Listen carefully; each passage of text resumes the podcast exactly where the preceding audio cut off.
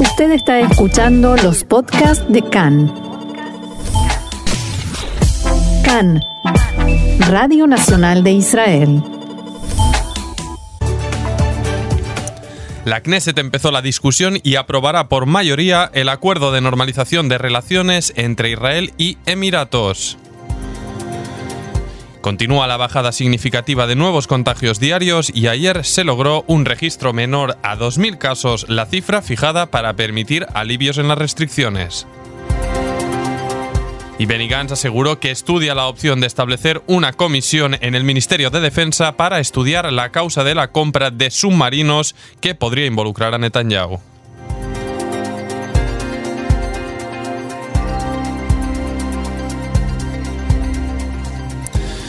Bien, y empezamos con la noticia de la bajada significativa de nuevos contagios diarios. Y es que según los datos ofrecidos esta mañana por el Ministerio de Salud, ayer se contagiaron 1.994 personas, una cifra ya menor a los 2.000 que fijó el Ministerio de Salud para dar luz verde al alivio de restricciones. Con ello hay actualmente 43.939 enfermos activos, de los cuales 734 están en estado grave y 253 conectados a respiradores. La cifra total de víctimas ascendió a 2.099 personas. Por ahora, mientras se debate sobre cómo será la salida del cierre en todos los ámbitos y sectores, parece evidente que en las zonas rojas continuarán las limitaciones, al menos de entrada y salida a estas localidades. Se espera que mañana el Ministerio de Salud pase su propuesta al gabinete al respecto de cómo operar en estos poblados rojos.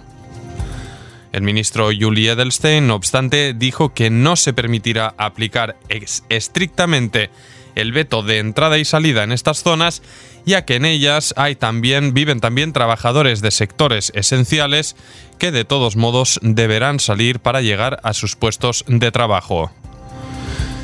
Por otro lado, todo apunta a que el sistema educativo empezará de nuevo su actividad el próximo lunes, dependiendo obviamente hasta última hora de los datos de contagio.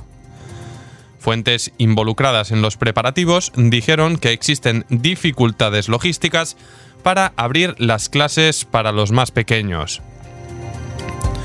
El cierre total tiene vigencia, recordemos, hasta la medianoche del domingo 18 de octubre y entonces es cuando se evaluará la tasa de contagio actualizada para reabrir las escuelas. Lo que sí se espera con total probabilidad ya es que el gabinete apruebe mañana que el domingo se pueda abrir los pequeños negocios que no reciben público, así también como la apertura de los restaurantes, pero solamente en modo take away. Mientras tanto, desde la policía ven una subida significativa en el incumplimiento de las restricciones, especialmente de dos tipos, aglomeraciones y no cumplimiento de los límites de movimiento. Se vuelven a producir, por tanto, eventos con decenas de participantes por todo el país, como fiestas privadas, casamientos o plegarias. Destacan las imágenes que se registraron anoche de un casamiento no permitido en Givat al norte de Jerusalén, que fue intervenido por la policía y donde se produjeron incluso incidentes eh, graves. Y al respecto del aeropuerto internacional de Ben Gurion, se prevé que se restablecerá sus operaciones a partir de la medianoche de este jueves. Y dato interesante. En las últimas jornadas ha habido una altísima demanda de billetes. Vuelos que apenas tenían 8 o 10 pasajeros se llenaron por completo en cuestión de horas. Como era de esperar, los países más solicitados son los que tienen luz verde, como Grecia, Bulgaria o Serbia. Recordamos que eso supone, tener la luz verde supone que mm, pues no es obligatorio eh, entrar a aislamiento domiciliario en el retorno al país, en el retorno a Israel.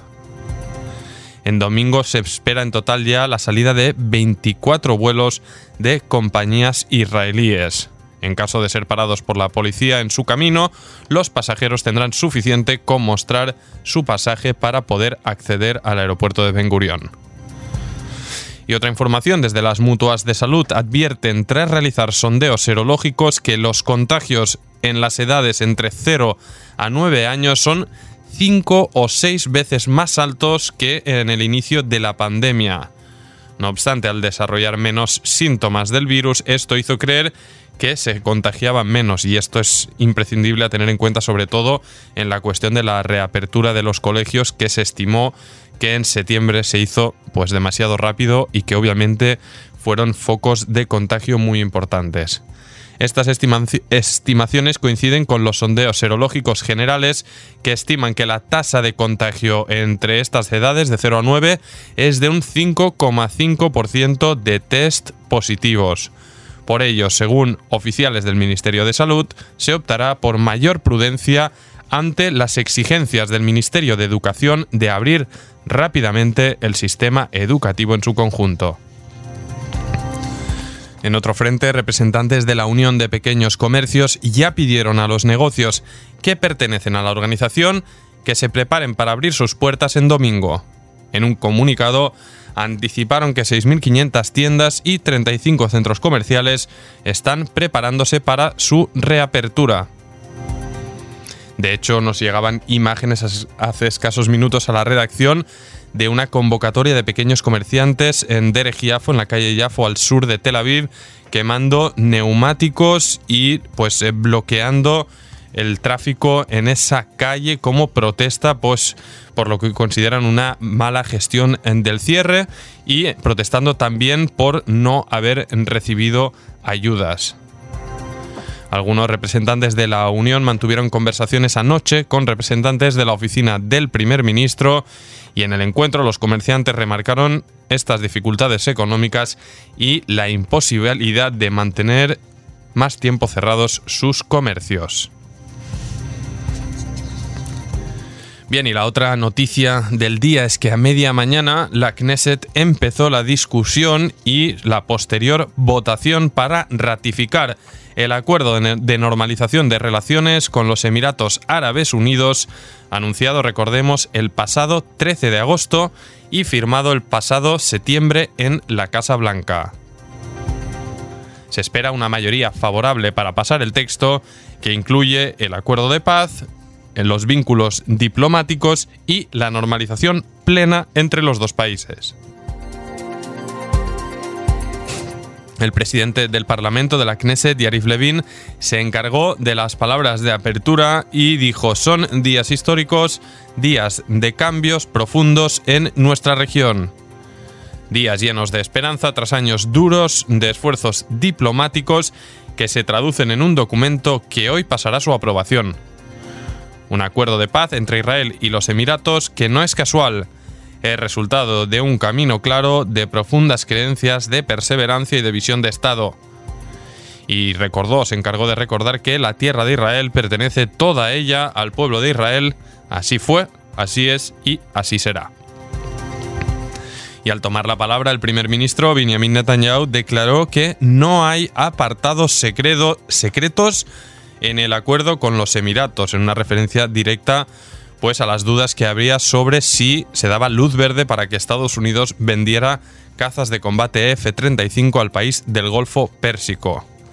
Y dijo, hay tres cosas que lo hacen un logro distintivo. Primero, no hay ninguna renuncia territorial en nuestra tierra. Segundo, es un acuerdo de paz caliente. Y tercero, contiene acuerdos económicos con un potencial enorme para el Estado de Israel. Netanyahu prosiguió en su discurso diciendo que muchas naciones árabes cambiaron su visión respecto a nuestro país. Israel, que era visto como un enemigo, es ahora un socio. El punto que logró este cambio fue nuestra oposición al pacto nuclear con Irán. Y terminó refiriéndose al conflicto interno, dijo los palestinos rechazaron y rechazaron nuevamente propuestas de paz, así durante años si tuviéramos que esperar a que levanten su veto, nos pasaríamos años de espera. Desde la oposición, el líder de Yeshatit, Yair Lapid, celebró el acuerdo, pero añadió críticas duras por el comportamiento de Netanyahu, al que le dijo, fracasaste en dar un buen ejemplo durante el cierre, fracasaste en el nombramiento de oficiales y propiciaste la dimisión de los cargos principales del Ministerio de Finanzas. Fracasaste en la necesidad de unir al pueblo de Israel en momentos difíciles. En lugar de liderar, fomentaste el odio y el enfado entre la gente. Quieres que te feliciten por los logros, pero debes recibir también la crítica por tus fracasos. Bien, y más información, el jefe de la bancada del partido ultraortodoxo Shas en la Knesset, Mijael Malgieli, cargó contra el comportamiento de los agentes policiales que anoche desalojaron el casamiento que incumplía con las normas del cierre en Givat Zeev, al norte de Jerusalén. El parlamentario dijo que en los vídeos de ayer vemos abuso, una rotura más en la credibilidad inexistente entre los ciudadanos y la Policía de Israel y el Ministerio de Salud. También continuó con los ataques contra el coordinador general de Corona, el profesor Ronnie Gamzo, y dijo, recé muchas veces para que Gamzo pida perdón. Sus continuados fracasos son inaceptables. Contribuyó a la falta de confianza. Hace ya varios meses que se ocupa de las sinagogas y es algo obsesivo.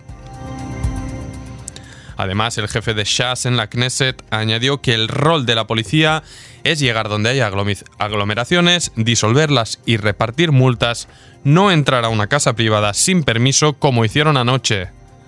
Espero que la policía de Israel se empiece a comportar como seres humanos. Así no venceremos a la pandemia, sacando a gente sangrando de su propio casamiento. Y al respecto del comportamiento policial ante el sector ultraortodoxo, opinó el Mijael Maglieli que se usa una fuerza desorbitada en el sector Haredi. No vi que en Tel Aviv agarraran a un niño de 11 años y volcaran toda su ira sobre él. Nosotros no justificamos a quien se salta la ley y esperamos del público que cumpla con las restricciones.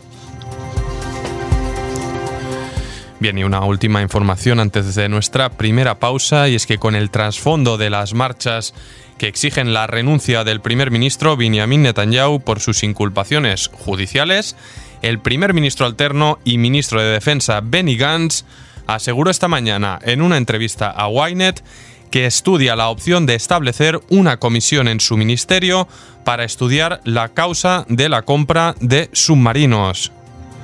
La cuestión de los submarinos es grave y estoy convencido que debe ser investigada, dijo Gantz.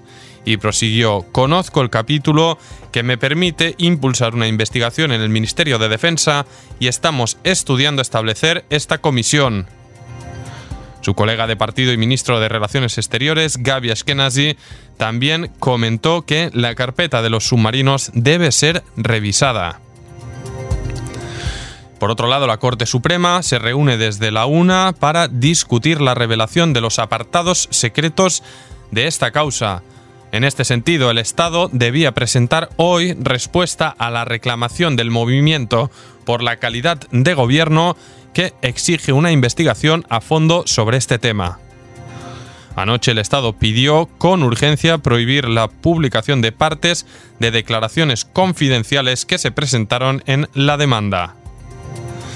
Con todo, el asesor letrado del gobierno, Abihai Mandelblit, tiene previsto apoyar el cierre de esta carpeta tal como reveló Khan. Una comitiva de más de 100 automóviles, incluidas en representaciones físicas de submarinos, llegó ayer ante la Corte Suprema en Jerusalén y cientos protestaron para exigir la investigación de Netanyahu en esta causa.